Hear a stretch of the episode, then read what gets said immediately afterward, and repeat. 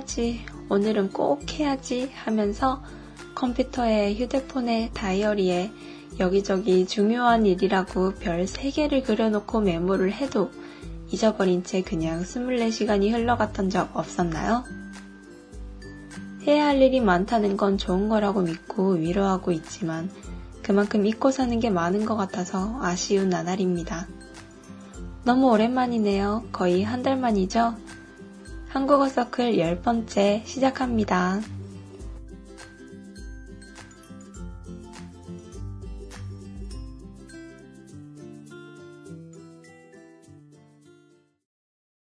저번에 시작한 민나노 시나리오가 생각보다 참여율이 낮네요. 진짜 짧은 문장이라도 상관없어요. 간단하게 써도 되니까 많이 많이 참여해 주시길 바래요. 제가 목 빠지게 기다리고 있겠습니다. 어, 그래도 지난 3주 동안 두 분이 뒷이야기를 보내주셨더라고요. 그건 좀 이따가 공개하도록 하겠습니다. 어, 너무 오랫동안 업로드를 안 하고 있었는데요. 혹시 제 팟캐스트가 없어지나 걱정하시는 분들은 걱정 안 하셔도 됩니다. 제 팟캐스트를 퇴근길에 집에 가면서 들어주시는 분들도 있고 항상 메일 보내주시는 분들도 있으니까 절대 그만두진 않을 것 같아요. 어, 사실 한국어를 공부하는 더 많은 분들이 한국 친구를 만들 수 있는 좋은 방법이 없을까 고민하고 있었답니다. 거기 대해서는 다음 주에 더 자세하게 말씀드릴게요.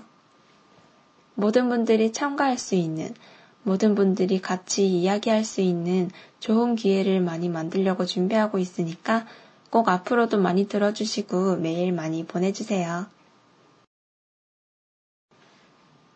韓国語初心者から上級者まで誰でも書けるみんなのシナリオ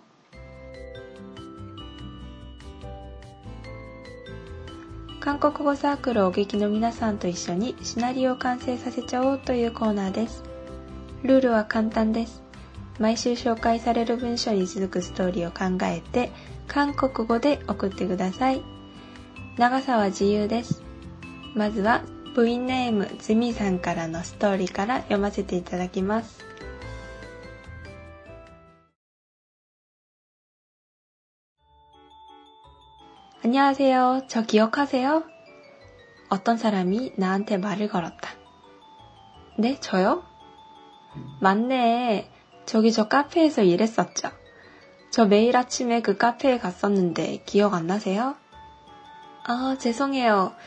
우리 가게는 손님이 너무 많아서 고객님을 한 명씩 기억하기는 좀 그래요. 그런데 저한테 하실 말씀이라도, 어, 혹시 제가 일할 때 무슨 실수라도 했었나요? 아니, 딱히 그런 건 아니고 너무 정신없이 일하는 모습을 보면서 우리 딸이 많이 생각나서요. 어, 따님이랑 같이 안 사시는 거예요? 네. 저는 이번 4월에 회사에서 서울로 발령을 받고 올라왔거든요.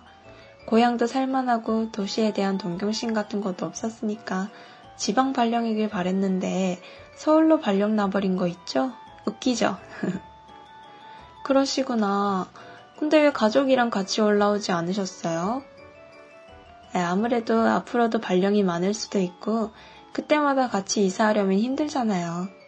우리 딸도 고3이라 중요한 시기고, 무엇보다 이 시기에 친구랑 헤어지면 졸업식도 같이 못하고 많이 속상할 것 같아서요. 어, 그러네요. 전 이미 대학생이라서 그런 일이 있어도 아무렇지 않겠지만, 고3이라면 전학 가기 싫을 거예요, 아마. 뭐 대학생으로서 열심히 사회에서 살아가는 모습을 보고 1년 후에 우리 딸 모습을 상상하기도 하고 그리고 생활 방식은 좀 다르지만 딸과 같은 세대의 여자가 열심히 사는 걸 보고 한마디 힘내라고 하고 싶었던 거예요. 고맙습니다. 아버님도 따님 생각하시면서 힘내시길 바랄게요.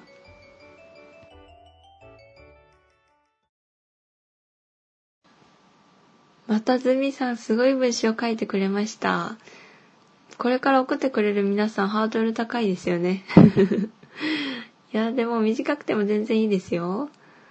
うん、登場人物は仕事で家族と離れて住んでいるお父さんとカフェでアルバイトしていた女の子の会話でした。すごい発想だと思います。お父さんとか全然思いつかなかったんですよ、私は。うーん、心温まる話で良かったと思います。ありがとうございます。では続いてもう一つご紹介いたします。V 네임カズさんからいただいたストーリーです。안녕하세요저기억하세요어떤사람이나한테말을걸었다네저요맞네저기저카페에서일했었죠저 매일 아침에 그 카페에 갔었는데 기억 안 나세요? 아, 혹시 매일 카페올에 주문했던 손님 아니세요? 네, 맞아요. 기억하시네요. 그런데 며칠 동안 안 보이시던데 무슨 일 있어요? 아, 실은 취직이 결정돼서 알바 그만뒀어요. 아, 그래요? 무슨 회사 들어가셨어요? 서울건설이요. 서울건설이라면 우리 회사 바로 근처네요?